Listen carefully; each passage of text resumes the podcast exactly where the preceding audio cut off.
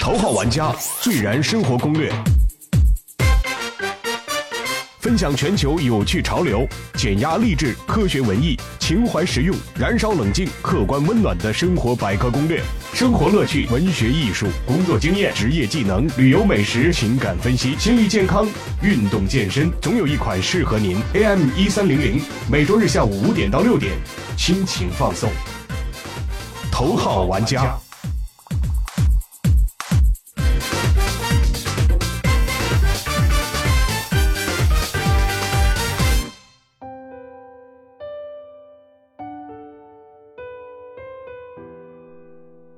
听众朋友们，大家好，这里是头号玩家，我是艾文，我是海燕，我是老罗，真是好久不见啊！嗯这个今天这期节目非常重要啊！今天这期节目应该是咱们头号玩家，呃，正式走出国门啊，也算是正式的来到了咱们大洋彼岸的北美。嗯，呃，因为这次啊，也是咱们那个周老师帮咱们牵线搭桥啊，把咱们这期节目介绍给了呃北美华人电台。对，因为头号玩家我看到已经有一百五十多期了啊，没错。然后主要聊的是咱们这边年轻人特别喜欢的吃喝玩乐的呀，嗯很多内容生活方式，各种潮流的东西，很燃，嗯。所以我就把咱们的几期节目发给洛杉矶华人电台了，然后他们挺感兴趣的，嗯也愿意让他们的整个的节目内容更新潮一些，啊，所以就跟我们合作，希望我们可以把节目输送过去。呃，据我所知啊，咱们在咱们的听友里边有很多都是来自于海外的啊，在国外他们留学生之间啊，好像在对暗号一样，说你听头号玩家吗？对方如果是也听的话，两人会相相持一笑这种感觉啊。就他们还是用新媒体听，对吧？嗯，对，对，所以我们现在等于又到官媒去了，啊嗯，在调频 AM 一三零零也能听光到。光明正大的走出国门是吧？，现在好像跟我谈的是每个星期天的下午五点到六点，黄金时段我们一。个小时。对，嗯哦，这真是好时段其实我们一直想在国内找这么一个，然后前一阵儿就是廊坊一个卖卖药的一个，就是骆总，能不能合作一下卖药的电台来找我？但是我拒绝了，廊坊电台还挺不给钱，只给药。廊坊电台不一直播评书的吗？对，我们就一直做梦都想跟这个传统的广播电台有一个合作，来证明我们的这个就是官方身份，是吧？没想到第一个合作的不是廊坊，是洛杉矶。嗯那周老师等于咱们节目现在呃在洛杉矶每周日对，下午五点到六点哦就直播可以听到了、是吧？可以听到那。方便多了，因为我之前听说很多留学生朋友还有华人朋友，嗯在美国那边在海外听都需要 VPN 什么翻墙，挺费劲的。是是是，是而且他们催更，就是我觉得国外的同学们，呃，时间的观念性比国内的好，哦可能因为国内大家能接受到的信息太多了，所以什么时候更都行。国外他这个留学生好像保持了咱们老的那套听广播到中午了，搬着小板凳来听，就老问我一个到一个点儿说罗叔更了吗？更了吗？他们就你在国外要听到国内的东西，你会觉得特别亲切。是是是，看春晚我都会哭的那种，在国内是真的没有所以那种感觉国外的。乡音是吧？对对对，所以那个感觉国外的。各位小伙伴们啊，这个铁铁蛋儿啊、拴柱、建国啊，现在这期节目就献给你们。其实我们知道这个有播客文化，其实最早也是起源于北美。是的，对，像我们主要就听他们的 FM 的九十七点一就全是音乐的。但他们那个收音机很好玩儿，就你听的时候，它会显示出来现在唱的歌的名字、歌手，哦，它都全都给你，就就屏幕上就有，就好像听 CD 一样，对，很好玩儿。啊。嗯。那这很像像咱们国内广播，没有没有。就是永远是那个对。是波段，我觉得有一个就是比较大的区别，就是国内一说广播，肯定是感觉是那种甲乙方的，啊，就有点那个宣传的那个味道。啊但国外的播客这个东西本身，它重心就不在官方什么什么电台是客嘛，嗯所以它国外有点像之前艾文说过，就有点像乐队，啊是这种乐队文化，就大家几个人咱们传一个小东西，实验性的东西拿出来，有人听就行了。对，所以它是有点这个意思的。它有很多还是收费呢。对，所以它内容也就更有意思，就是你并不会觉得在听一段广告或者你必须要接受的信息，而是他会想方设法来讨用户的喜欢，讨听众的喜欢，这就是咱们现在的博客文化。哎，周老师，像你啊，在国内已经从事这个广播行业很多年了啊。四五十年了已经，你到了你到了北美那边，就是有没有了解到他们那边的广播的行业以及他们那边的这种私人播客的这个状态啊？我觉得他们私人播客还是没有咱们这么的火，啊，是吗？没有这么蓬勃 向文化。是从他们这儿起源的，反而对现在发展好是咱们国内啊想，。他们连邮箱都还有很多纸质的信一直在发呢，就他们好像对传统的那种东西保留的还是挺多的。嗯嗯，这种新媒体啊什么的，我觉得没有咱们这边发展的快。我我原来一个同事做的那个 Castbox，、嗯那个应该是现在全美排第一的一个，就中国人做的一个播客的平台，有点像一个集成版的喜马拉雅。嗯它的逻辑是喜马拉雅的逻辑是播客上传专辑，对，它的逻辑是你在上面可以制造你自己的喜马拉雅平台。哦，然后我去听了一些节目，我觉得是这样哎，的，就那挺适合我的呀。像我下边节目这么多，是吧？挺适合对他这种你你去吗？我已经占了一个坑了。我们我们俩人啊，我们俩人就是每个礼拜录三期节目，但是我们各自都有大概好几十档，就爱挖坑。但是你们还是挺厉害你知道，你听那边，你有一个感觉，就是你觉得中国人很聪明。嗯就在中国做播客的人是最会聊天的一拨人。嗯他们可能就是这个呃命比纸薄，心比天高啊，但是起码他们认为自己是要聊天儿去照顾别人情绪的。美国的博客不是，他们是更单纯的那拨人，哦，所以特别像玩乐队那些人。我在上面听到一个更有性格是吧？就我就把我自己的东西，我我听说我听过一个电音调频，他他怪，但是他不脏。电音调频是什么？就这哥们儿每天就是跟你说，我现在发发现了一个新的声音，滋，我就发现了一个咚咚咚咚，就每天这个电台就从头到尾就是这些东西，哎，那挺好的。特别好玩儿。就是他我，所以我觉得美国的播客和他的官方刚才好像说的电台完全是两种东西。嗯，对，中国就像我们这波人，希望我们能够模拟电台的样子，对对是吧？长成大人的模样。没错。但在北美的播客，他们都是极客，都是怪咖，而且他们更自我。特别自我我。今天就要给你听这个怪声，对听不听那是你的问题。所以对对对，我开心就好。所以我觉得就是双方都还有互补的空间，对，那种纯粹的东西也特别好玩，因为你通过那些电台能听到那种特执拗的东西，但是也也有特别狠的啊。因为美国之前周老师说了嘛，美国这个呃纯自由的是吧？连官方电台都比尺度非常大。对他那儿经常会出现那种直播探墓啊什么之类的那种节目，探古墓是吧？对，就是在美国挖坟，说我们现在正在挖这个坟，我靠，我靠，这是什么萝卜？就是就是经常有那种，不，我还是 Discovery 那种好玩啊，是直接说他这房子闹鬼，然后就请了一堆捉鬼专家来，然后就拍，是拿那个什么，就像这种咱们这种机器，然后测音频什么的。对，这 中美之间的这个，我们不说文化，就是大家的沟通方式还是不一样。你看 Twitter 和这边的东西就完全，不是一个东西。很 open 的，就什么都可以说，什么都可以质疑，什么都可以怀疑，然后去验证。所以我觉得可能中国的很多场景的社交是为了彼此认识，对，但是在美国是把内容丢在那儿，对对它不是，以社交为目的，是以分享制造内容为目的。对，所以这两个各有各的好处。就中国就经常陌生人家就可以坐在一个桌上开始聊天了，但美国是即便我们不在永远不在一个桌上见面，但我们是非常好的朋友，因为那些内容把我们连在一起了。对，所以我们挺幸运的，我们两边都接触到了。嗯对，您最幸运，就是您您大使。建国初期，周老师就策划了很多东西，后来我也最喜欢的是乔丹，是吧？中国那乔丹体育可能是。周老师上次来我们家，分不清乔丹体育和 Jordan。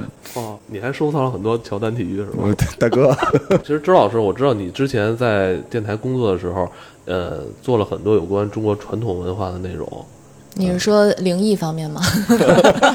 也算啊，也算，你。有一颗鬼传神传统的心，在中国想讲想讲这个传统文化，必须要讲鬼神宗教什么的我那时候跟赵老师、艾文，我们想录个中医，必须得 鬼门十三针才有人听什么，道教都得有对你没办法。对咱们国内这些传统文化还是很关注的哈。对我给他们讲什么二十四节气呀，怎么来的呀，然后成语故事，他们都挺喜欢的。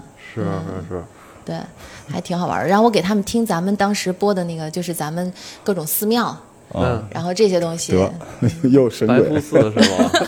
现在在洛杉矶的朋友们都听说白瀑寺了，是吧？但白瀑寺到现在还不给我免票呢。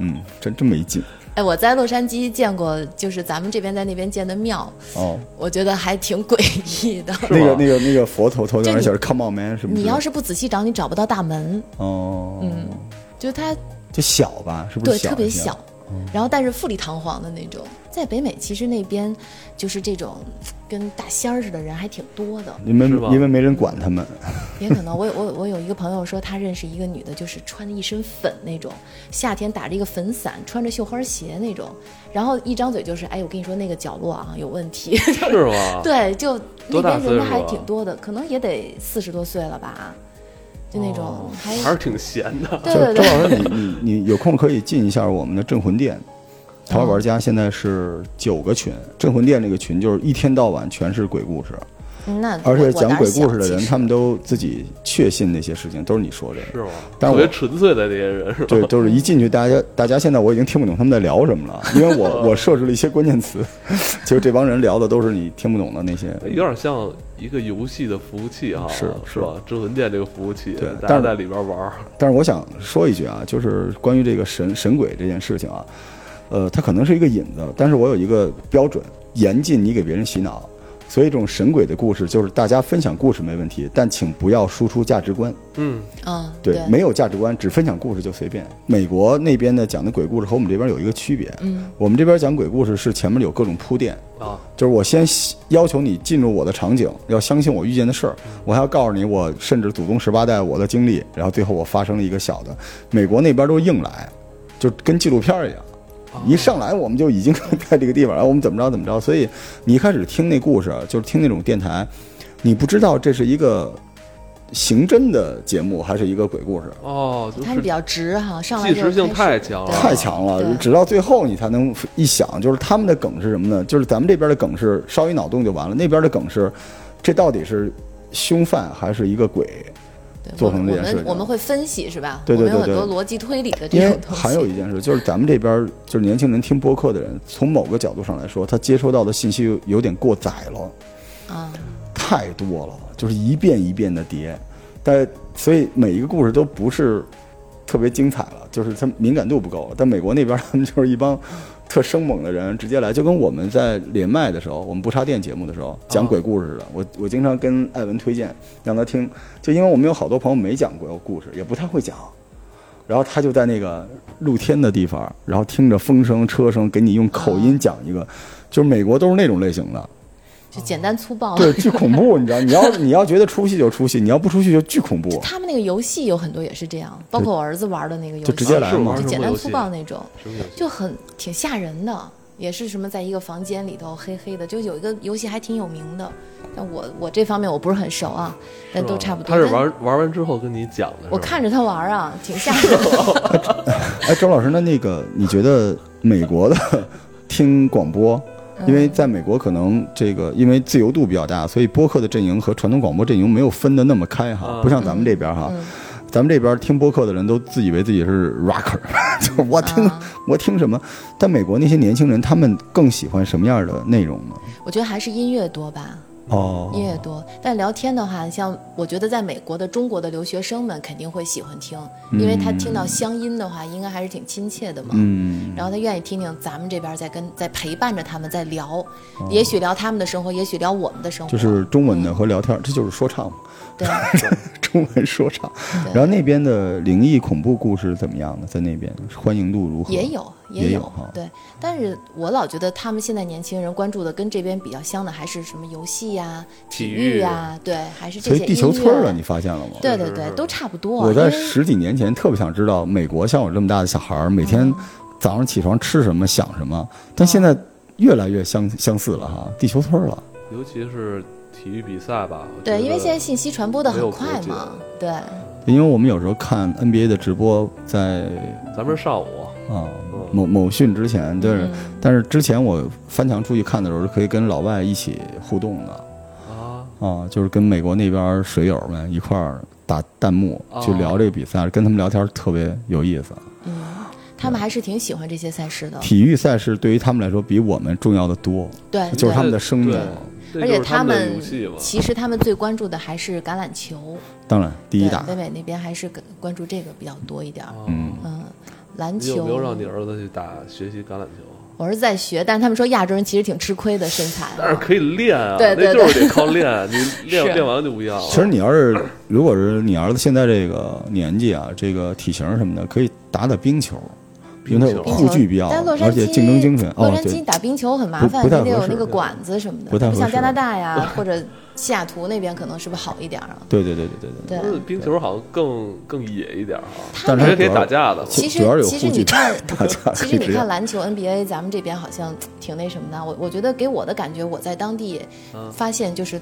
他们很少有人专门，比如篮球俱乐部，嗯或者这种篮球的什么，他们嗯大部分人还是足球，很奇怪。嗯嗯反正在我们洛杉矶那边吧，就很多小朋友开始训练的都是足球，啊，是吧？对，就是 football、soccer 呃女足，他的那边是叫 soccer，啊，soccer。对，football 是是那个橄榄球对对对对，橄榄球。是 football 是橄榄，他们更多的是橄榄球、棒球，对。然后足球、对。哦。篮球对他们来说就跟咱们的乒乓球一样，就业余爱好，就大家都应该会才对呢，不应该刻意学的，基本你知道？就是 篮球天赋，对直接附送的技能。对，然后还有一点可能有一点不太好，就是他们认为篮球是黑人更喜欢的东西，嗯很多白人可能还有一点点的排斥心理。可能嗯因为在这个在这个篮球这项运动上，可能非洲裔兄弟的这个天赋太大了。对，真是像我们说的翘臀哈，身材，尤其亚裔在那边就更难，他所以很多时候，你看他的他不怎么练，他的那个肌肉就就已经有了。对对，这很要命。我想起在那边打篮球来了。啊，哎，但是我真觉得，我觉得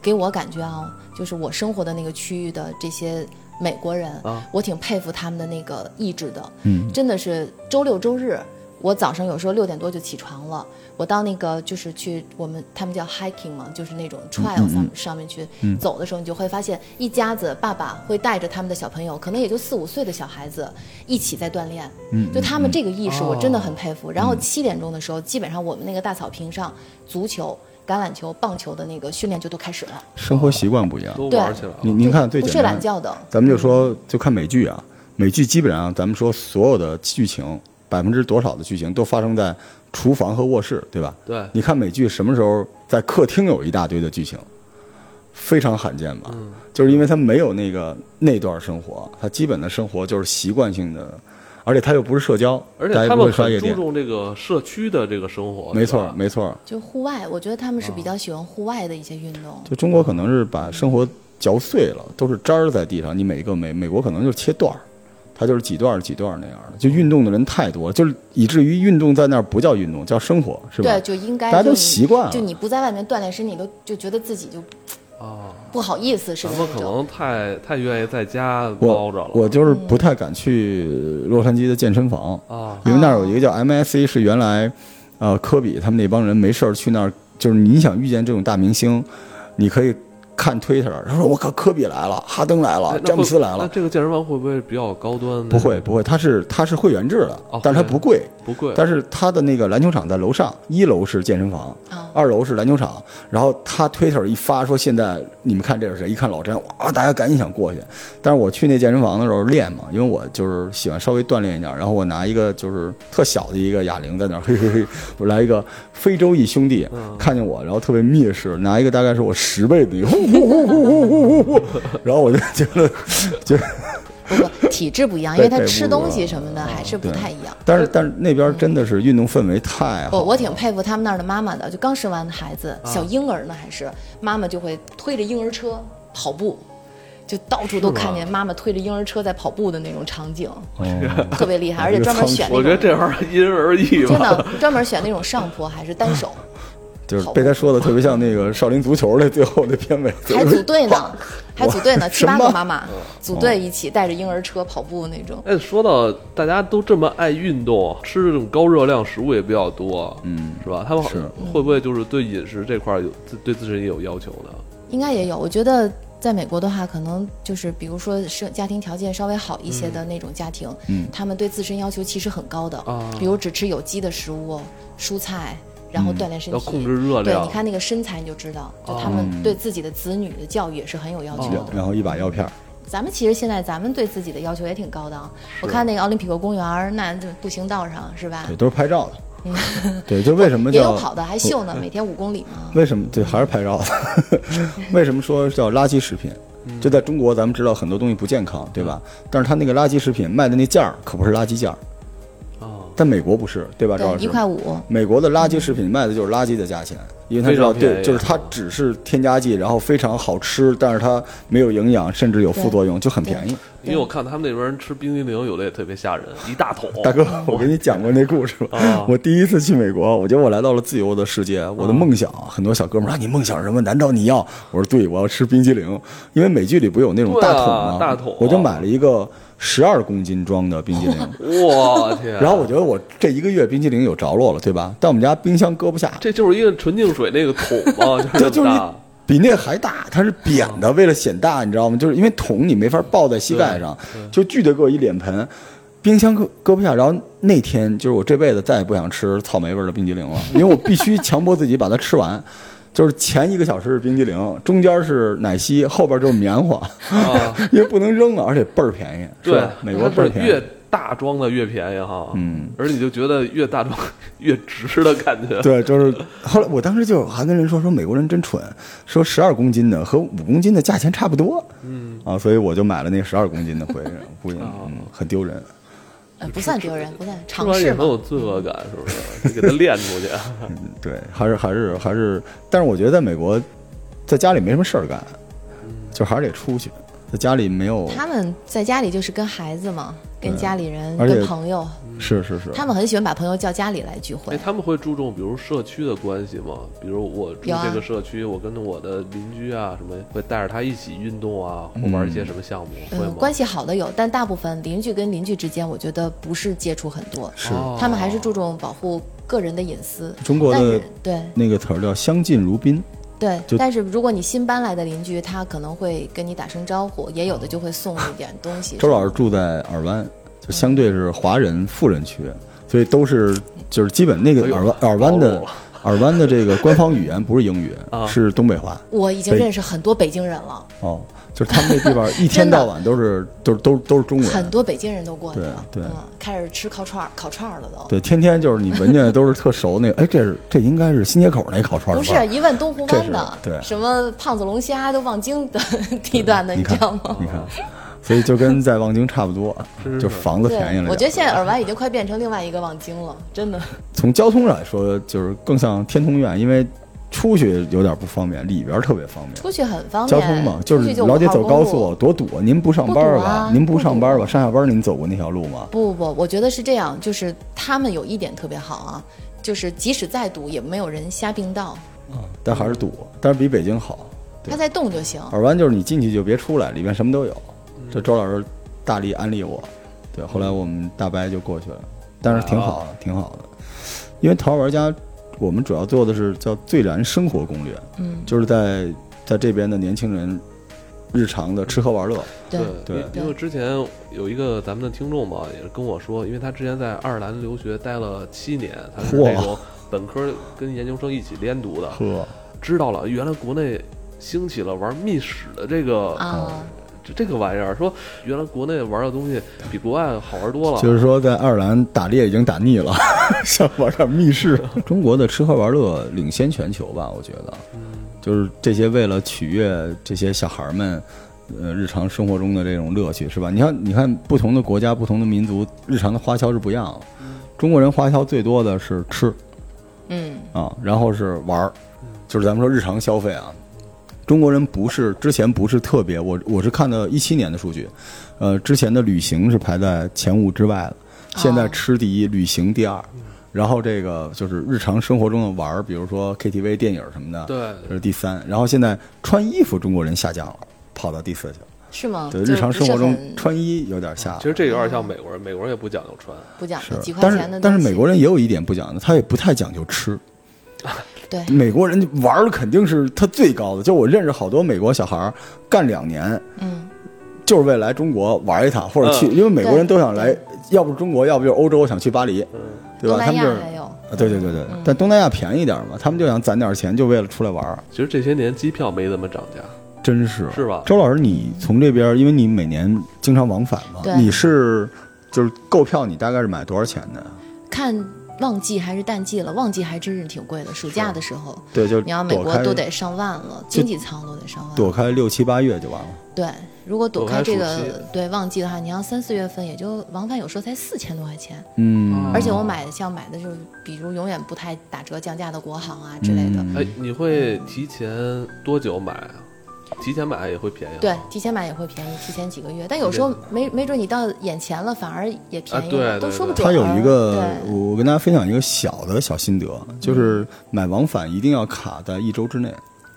哦，对，在美国，因为您每次去的时间都比较长，对，就一周之内的往返的价格是非一周之内的差不多七折。这周一走，下周一回，对，就肯定是，如果你买一个普通的这个折扣的话，比这个大概还有个七八折左右。去美国你才一周，也说实话有点紧。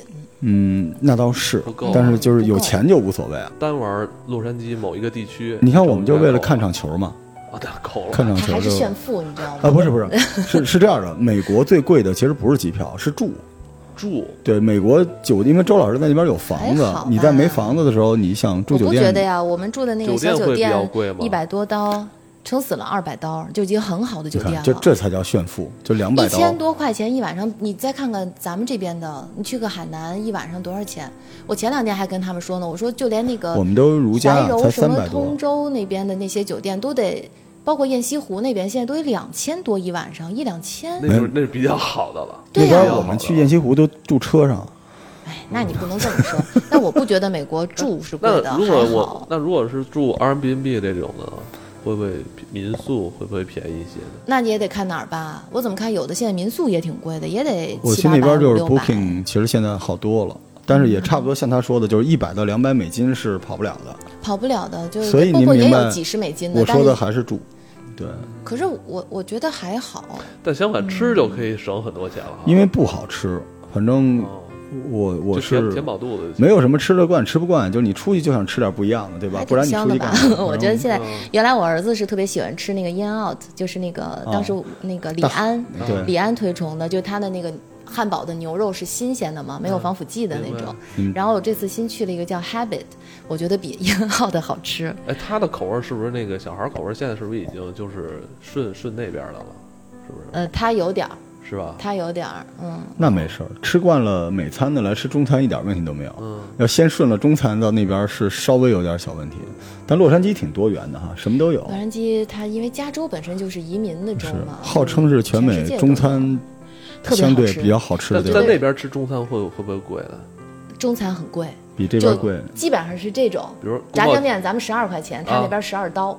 哇，就是在美国，咱自己炸酱啊！不是你在美国吃中饺子餐，饺子一美金一个，就这种，哇，在美国吃中餐就有点像在中国吃日料，很奢侈的。是那种是那种特别有仪式感。说 对咱俩约会，老赵，我今儿请你吃炸酱面去，然后你当时就跪地上了，嗯我靠，对就那种感觉。他那儿那个梅州东坡吃下来都得好几百刀那种，但是哇，对，但是是确实味道还是不错的。呃，我觉得完全不虚这边，只是洛杉矶啊，完全不虚这边，就是他中餐做的非常好。对嗯，非常好烤鸭，比如咱们九十九，他九十九刀，就那种。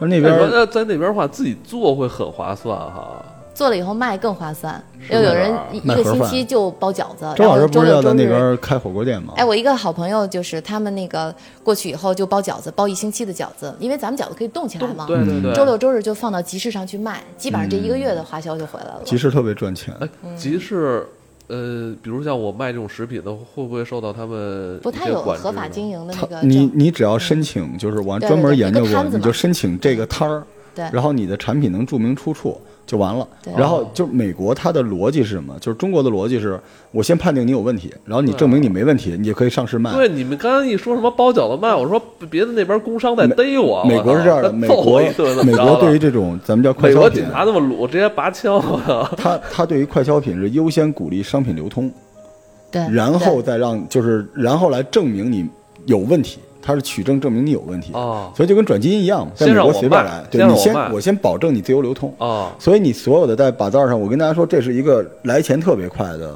方式。啊就一般一个市集，一个周末就我那朋友一个周末能卖大概一万刀多，没问题。就哇进点啤酒，进点什么呃啤酒，然后中国味儿的那个灌饼，他就卖灌饼。美国人对对哦对，因为老美喜欢吃的东西元素都有，美国人喜欢吃东西什么？有有有油炸的，有鸡蛋，有中国人是什么？我一直觉得中国特奇怪，就是 Q 弹、入口即化、啊原汁原味儿。美国人是喜欢一口咬下去，就跟大峡谷似的，好几层，里边最好有油有肉。丰盛啊，有气那种势，灌饼完美，就是美国创业就是做灌饼，然后他那个牌照非常好下，而且你收入都是它都是保护的，就是市级就是税高一点儿，对，一般它的消费税就看不同的州了，嗯你税可能能到十，但是挺赚钱的那。我觉得咱们在国内平时会做点饭的人，到那边基本都能当大厨。可以啊，他们有送餐服务。有一个小问题，啊那边的原材料可不便宜。哦，对，还好啦，对还好。你比如说那个炸酱那事儿，我自己得在家炸酱。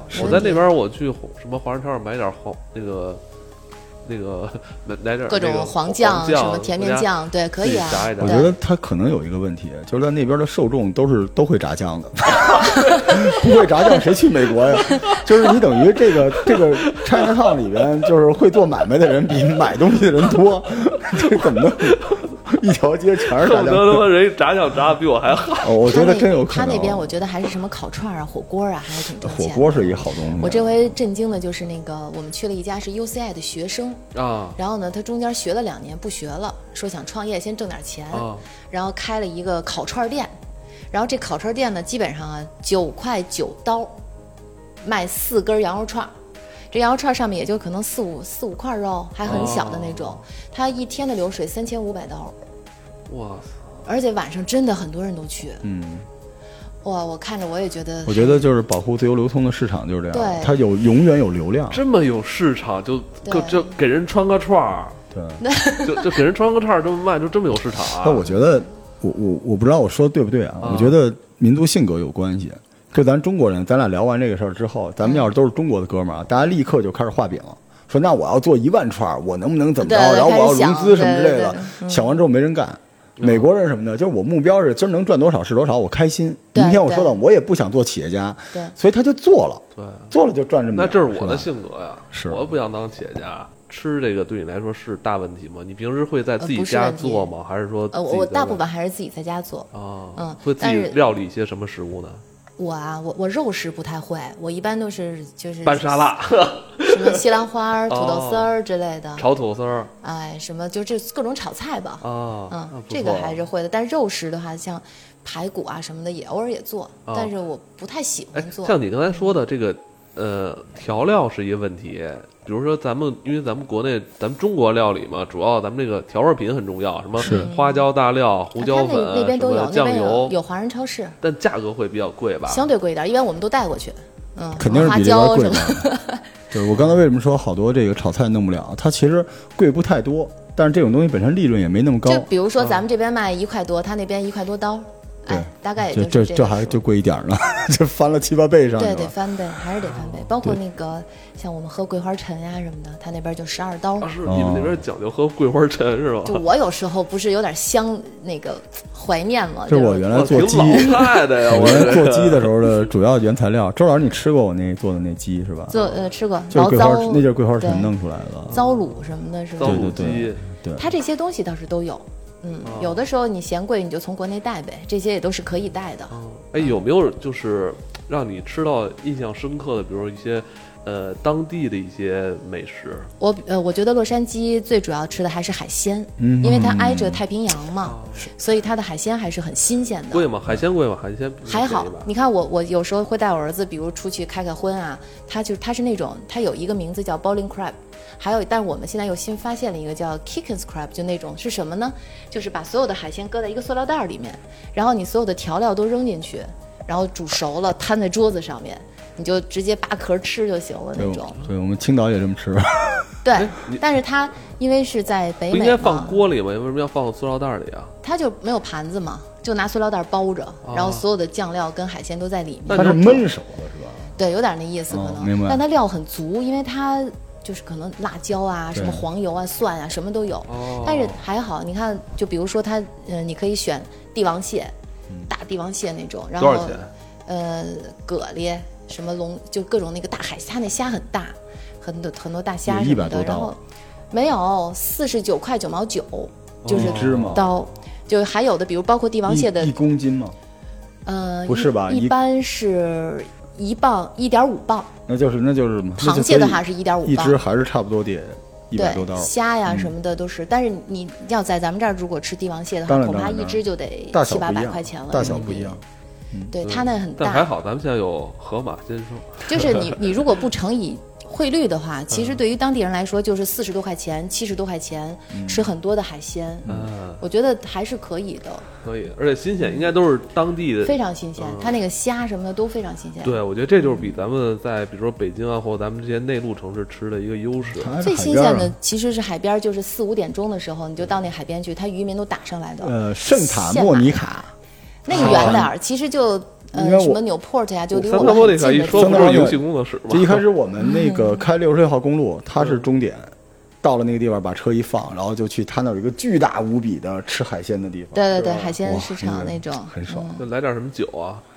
一般都白葡萄酒吧人。家按理说白葡萄酒，我就是可乐，我到哪儿都是可乐，但是可乐也挺好。但美国海鲜挺好吃的。洛杉矶，因为周老师深耕洛杉矶地区，它那地方移民特别多，所以什么风味都有。有呃泰餐，泰餐，泰餐在洛杉矶还挺多，韩餐，然后墨西哥，呃墨西哥多。因为原来洛杉矶是墨西哥的地方，所以就是就是墨西哥的那个吃的特别多，也省事儿。Taco Bell 是吧对他们那一个连锁 taco 不就是小号的鸡蛋灌饼吗？就是就就是今天今天这期主题啊我觉，得没咱们香。洛杉矶的朋友们，你们馋不馋？想不想吃北京的鸡蛋灌饼？啊，这真没咱们的香。他那个连锁的中餐店就叫熊猫嘛，Panda，嗯，对，但潘的变了味儿了。对，就是它只能在洛杉矶叫潘达的中餐厅，在中国就在它有点改，良了是吧？那边的中餐厅比较有名的就是两种风格，一种是川菜，嗯比，如火锅，包括咱们这儿的那个小菌干、是串串香，在那边哎呦小很贵，军干在那边那么火啊！贵啊小肥羊，真的贵啊！它按那个一根儿算，那一根儿就那么一点点，对啊，可小了，几毛几刀。我儿子上次宰了我八十多根儿，花了我哦小一千块人民币。嗯我那个那个真贵，然后还有我说节目做到这儿，我觉得这周老师儿子是一吃货，就我老的真是挺因为能吃的。因因为我大部分都我给他做嘛，嗯，就吃到最后他身体的他回来坐 飞机，觉得航餐都比我做的香，嗯 挺尴尬的啊。这个老罗，你对那边的美食有什么印象吗？我爱吃日料，哎，那边的日料很好对，在美国，当然日料最好的我是纽约，我觉得纽约是最棒但是太贵了。纽约就是太贵了，就是所以洛杉矶会不会，因为有一部分是服务的钱在纽约？呃，这么说吧，就是在纽约你吃饭都是在宫殿里吃，洛杉矶的感觉都是大排档，就是反正我觉得就有点那种档口的那种感觉，特舒服。它都是地面那种一层的小店，对，就是档口，对，很小的门儿那种，特别舒服。然后它日料也还好，有那种自助，就是你可以点三次，然后每次那个他给你的菜单都有的哦咱们这黑。松白露嘛，对，也就是黑松是白露一般我们都点十次，嗯，但他那边有规定，但它味道做的很好。对，日本还就只能点一次呢。十几刀，然后儿童的话可能半价，我觉得也还好，一百多块钱吧。我在那边就是那个他说的 in and out 吃大汉堡吃的多，因为省事儿。我儿子爱吃那个。对，什么什么意思你？然后中餐我肯哎，定他学会了。中餐我肯定不吃，然后墨西哥的这套也还挺好吃的，中餐很好吃啊，他那边的粤菜还行，早茶什么的。嗯，我不会在但你去过香港的，一般也就哎嗯，也就哎，但说到这个，呃，吃其实，呃，你你刚才说到粤菜、广东菜的话，呃，有早茶，哎，你觉得他们那边夜宵呢？比如晚晚上就是我的感觉，美国人好像天一黑就回家了，就他们习惯性的就是八点之后连电话都不接了。就是九十点钟之后，街上就是消失的光芒。对完对对。完啊完全就是自己私人的时间了一般要是五点以后还在外面玩的，大部分都是中国人。嗯，嗯，就咱们习惯那个时候出来玩，但老美他们习惯下午，他愿意晒太阳，好像哈，也也不而且也不安全。，对他们只要天一黑，立马就都回家了。哇，这是消失光吗。就消失光芒。很少有像咱们国人，就是晚上还有出去应酬啊这种啊东西，他们习惯就是下班就回家了他。们觉得就是晚上时间还是留给家人，留给自己，，除非是单身汉，单身汉会去酒吧。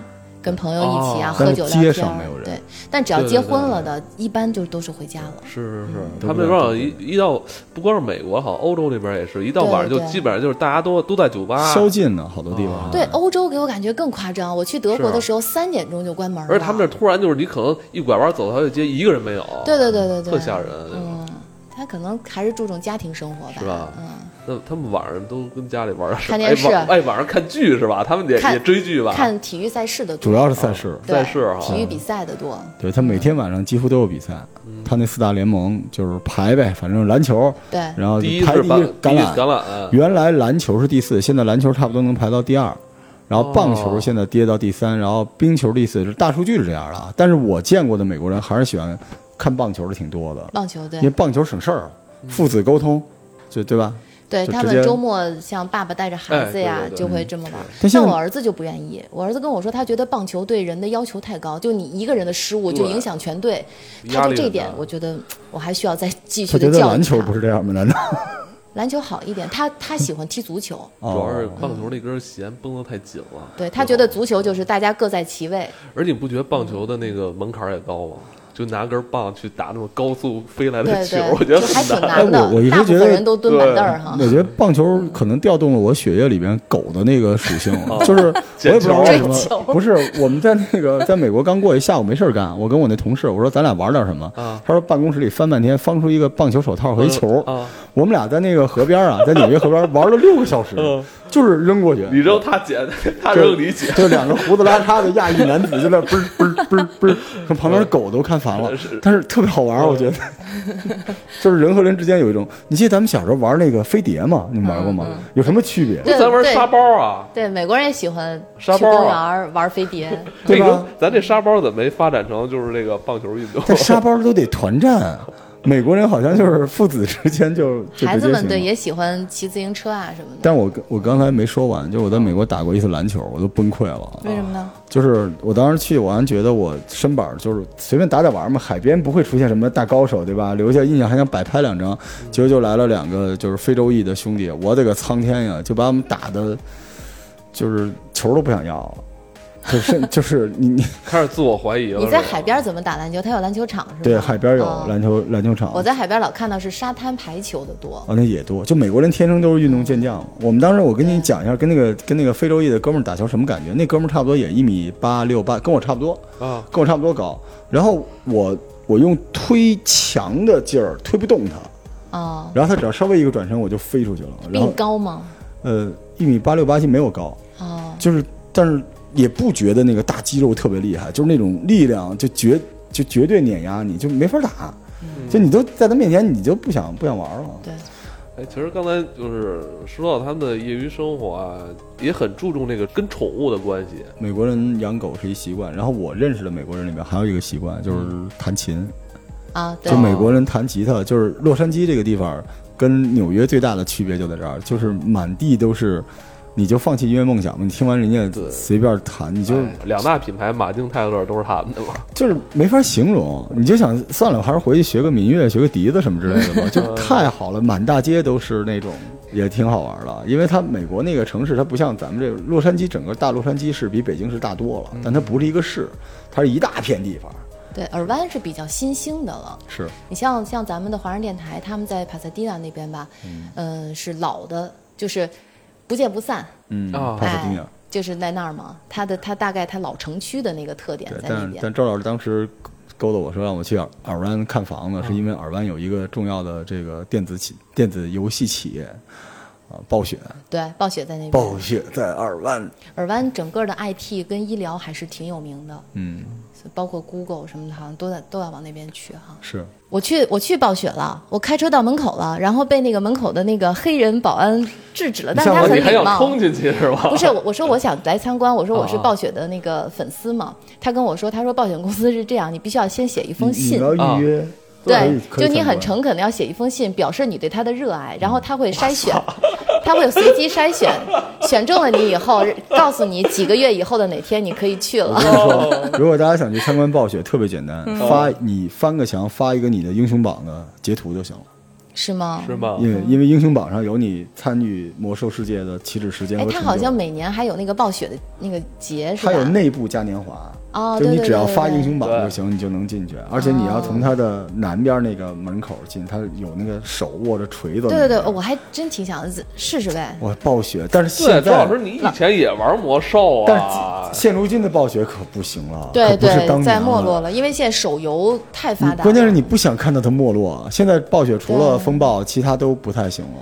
所以哦咱们趁他守望，对，就就就对对对对，趁他。close 之前，咱们去看一看。我家可乐我告诉他，最后可能被 被谁收购是吧？滕某迅给收购了，啊，然后给有可做手游，没准是不是已经被收购的说不准。嗯，那那不会，现在看起来做那手游那个造型不太像是被中国收购的，对，充值还不能原地复活，目前。对啊哎，对，刚才就是咱们说的这个，这算是 IT 高科技产业。嗯哎，朱老师，你在那边，你觉得他们那边电车发展的怎么样啊？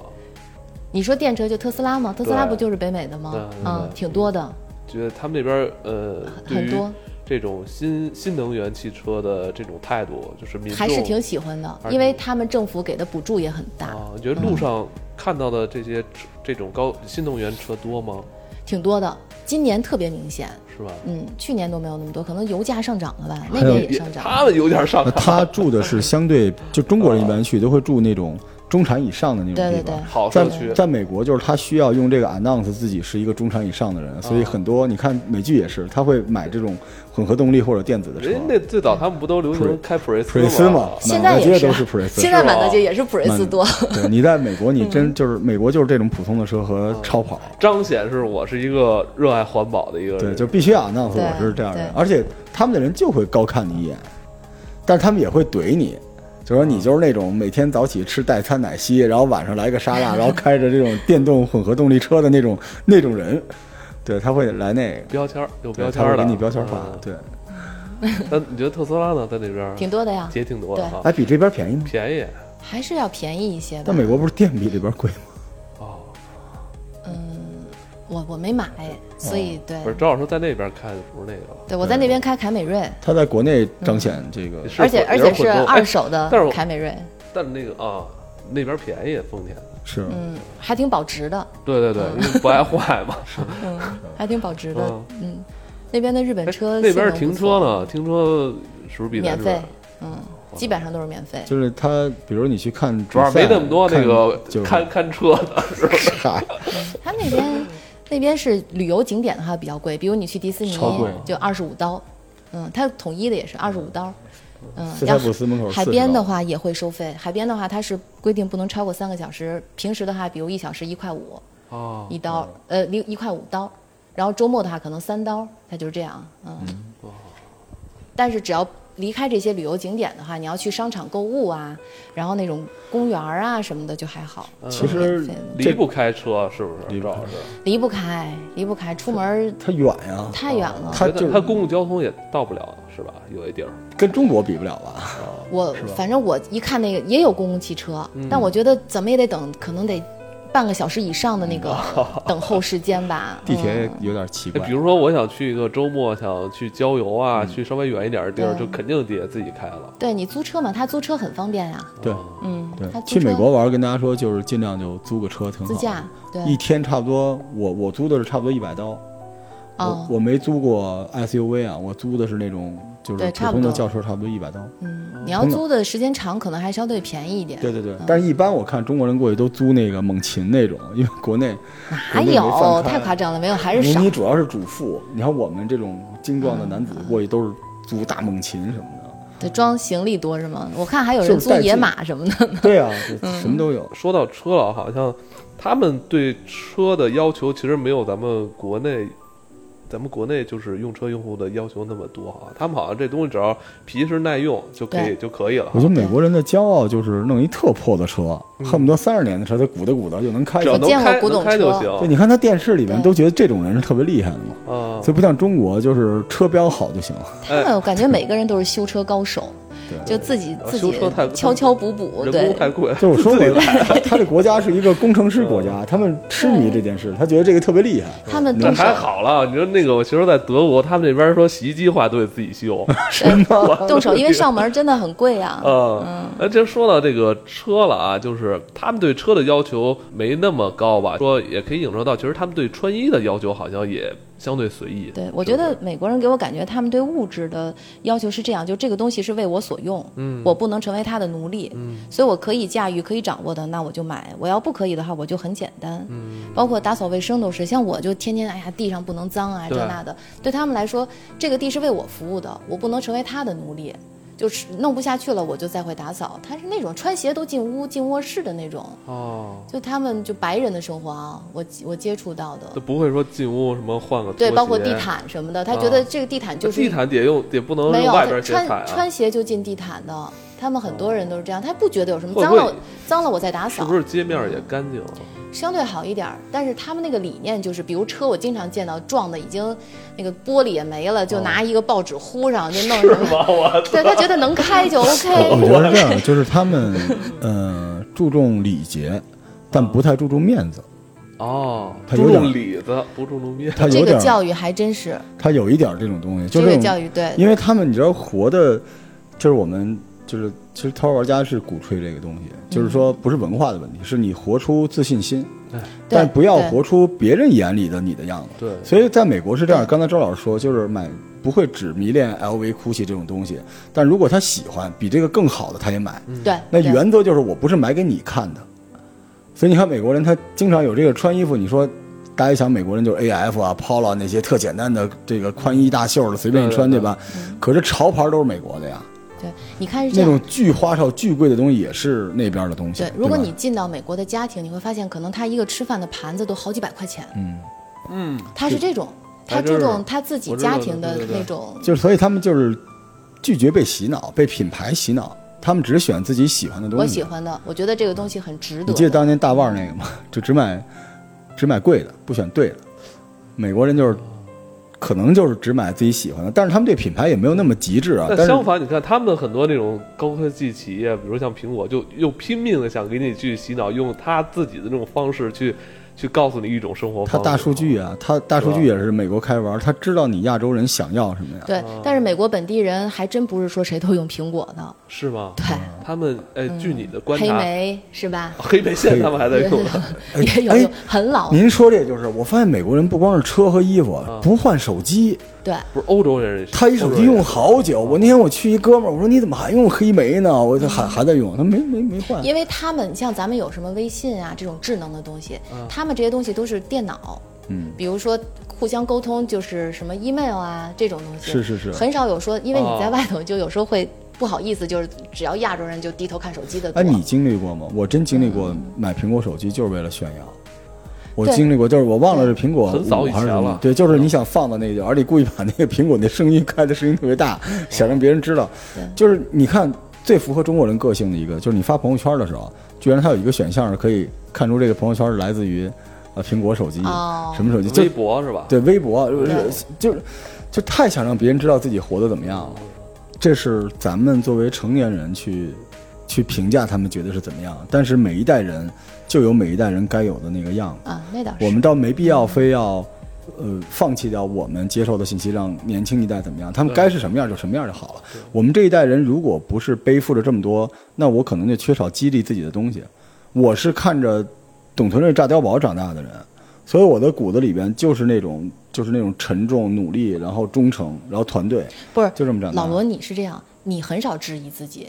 你本身就是一个相信自己的人，就还挺嚣张的，你知道吗？所以你不能理解我们这些人的深深夜，老。罗也在向我诉说他白天的那些苦恼言语啊，是不是有点过失？我说有时候没事儿。我我只是想探讨生活中的可能性，因为很多时候你成为不了别人的那个东西，但是越成为不了，你越喜欢那东西。但是你说的每一句话，都会对别人有影响。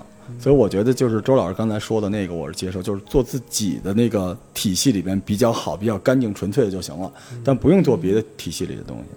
我认为每一代的父母对于自己孩子的教育都是成功的，对，就是不用不用不用改。但是你你可以让孩子做选择，对吧？对周老师的孩子就是在国内也成长了，在国外也成长了，所以他自己做出了选择，让自己变得更自信。但也有一些小孩儿他可能不是这种性格，没关系，都行，对对是这样，对吧？就美国他这种精神不就是这样吗？保证流通，没关系，没关系。挺好的。我觉得咱们这个栏目，嗯，走心呢。所以你觉得美国的那些小伙伴们，呃，更喜欢听我们聊什么呢？不知道啊，所以我希望咱们的栏目先播出去嘛。新媒体的好处就是没有地域的这个限制嘛，嗯大家都可以听到，也没有时间的限制。嗯嗯，我们这节目本来就是披着一个特别燃烧的外壳，内心都是挺走心的。嗯，对，我们是想让大家通过这些吃喝玩乐找点能量。对很多时候都是你你外人，包括父母都给不了那种东西，你自己有的时候通过乐趣能找到能量。对，那是肯定的。我觉得其实咱们最需要的就是能让自己找到让自己能快乐的东西，嗯，方式也好啊，是吧？嗯都挺重要的。其实现在好多人，我觉得就是不知道怎么让自己快乐起来，其实这挺难、挺痛苦的。嗯呃呃，哎，周老师，你觉得在那边，你觉得最让你开心的事儿是什么呀？自由自在，是吗？但我嗯，周老师在国内都是被捆在，是这样，就是你在那边你穿什么，你你你干什么，没人没有人，只要你不触犯法律，你不侵犯到别人，没有人。那你不用去美国啊，你你去那个就是什么西北也是，就是 连狗都没有的地方也可以做到。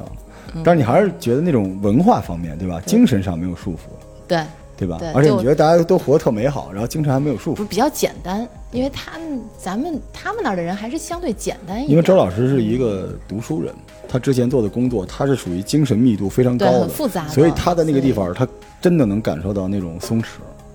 对对，我们其实做节目也是这样，嗯，就很多时候你会输出特别紧绷的东西给别人，你自我感觉特良好，我给了你一大块儿，但实际上更难的是你把一个复杂的事情埋在一个很简单的东西，让人听完这个东西不会觉得有压力，对不会觉得就是你在给他洗脑。对对对，其实我们做广播的时候，有时候也挺忌讳这个，就你不要去教别人你要怎么怎么样，你该怎么怎么样，没人愿意听这个。对，大家都希望就是很平等的朋友，就是陪伴。你告诉我你的事儿，我告诉你我的事儿，是嗯，互相交流嘛。